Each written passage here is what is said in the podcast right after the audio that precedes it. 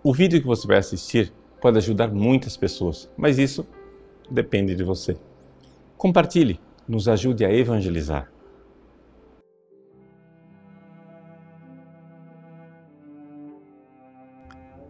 Em nome do Pai e do Filho e do Espírito Santo. Amém.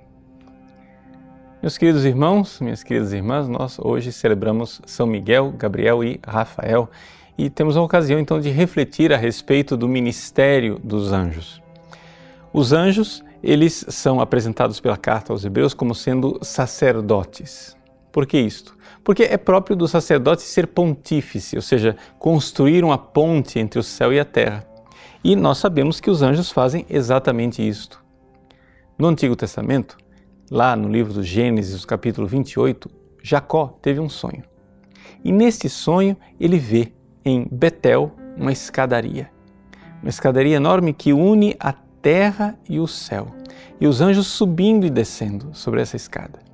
Os anjos descem para trazer as mensagens de Deus. É isso que dá o nome a eles de anjos. Angelos quer dizer mensageiro. E eles sobem para levar as nossas orações. Descem para trazer as graças. Então, esses anjos sobem e descem unindo céu e terra. Por isso, os anjos têm um sacerdócio. Mas no evangelho de hoje, nós vemos que Jesus fala a Natanael que eu sou esta escada lá do sonho de Betel. Eu sou este pontífice, o verdadeiro e sumo sacerdote, nós sabemos, é Jesus. E a carta aos Hebreus, ao analisar isso, diz exatamente que quando nós dizemos que Jesus é o sumo e eterno sacerdote, o único sacerdote, nós estamos dizendo algo de muito profundo. Nós estamos dizendo que ele, somente ele, é chamado por Deus de filho. A nenhum anjo Deus chamou de filho. E ele, somente ele, pode nos chamar de irmãos, porque os anjos não são homens como nós. Então, Jesus, sendo verdadeiro homem e verdadeiro Deus, une céu e terra, porque ele tem a verdade do lado de cá e a verdade do lado de lá. Por isso ele pode ser esta ponte que une o céu e a terra. Aí vem a pergunta: então os anjos se tornaram supérfluos? Não. Os anjos são é, exatamente uma, um mimo, um, um presente de Deus para nós. Por quê? Porque Deus podia fazer tudo diretamente, sem precisar da ajuda das suas criaturas. Mas a beleza está exatamente no fato de que Deus quer que outras criaturas participem do seu amor.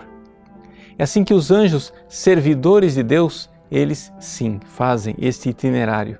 O Cristo é a ponte entre o céu e a terra, e os anjos, eles levam e trazem as graças, as levam as nossas preces, trazem as graças de Deus para nós, as mensagens de Deus para nós, e assim esta união com esse nosso pontífice que é Cristo se dá com a colaboração e a cooperação destas criaturas.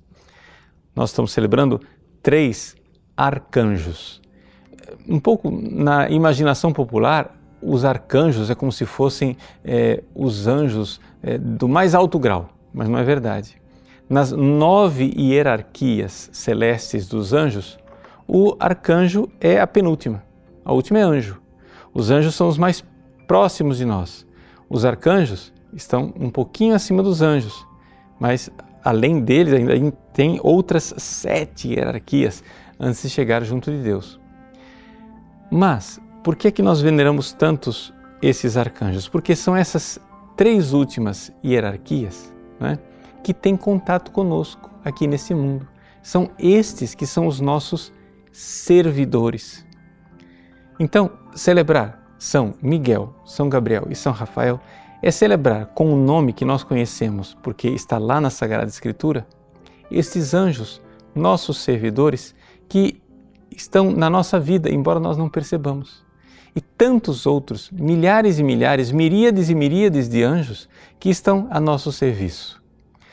Aqui nós louvamos a Deus por estes três arcanjos importantes, principais, que têm um lugar na economia da salvação e nosso agradecimento de saber, sim, quem une o céu e a terra é Cristo, porque Ele é a escada, mas Ele quer que os seus ministros subam e desçam. Por isso, os anjos são também, de alguma forma, sacerdotes, eles unem também o céu e a terra. Tenhamos grande devoção para com os santos anjos de Deus. Eles nos protegem, eles são nossos companheiros e com eles, um dia, nós subiremos também essa escada e poderemos ver Deus face a face. Deus abençoe você. Em nome do Pai, do Filho e do Espírito Santo. Amém. Gostou do nosso conteúdo? Pois bem, o nosso site faz questão de ser um eco da doutrina católica, do magistério de sempre. Muitas pessoas escrevem para nós diariamente dizendo que mudaram de vida, dando seus testemunhos. Quem sabe uma dessas pessoas que está esperando para mudar de vida é um amigo seu. Nos ajude a compartilhar, nos ajude a evangelizar. Se você curtir a nossa página, compartilhar nas redes sociais, pessoas podem salvar as suas almas. Deus usa instrumentos tão simples para transformar os corações. Que Deus abençoe você.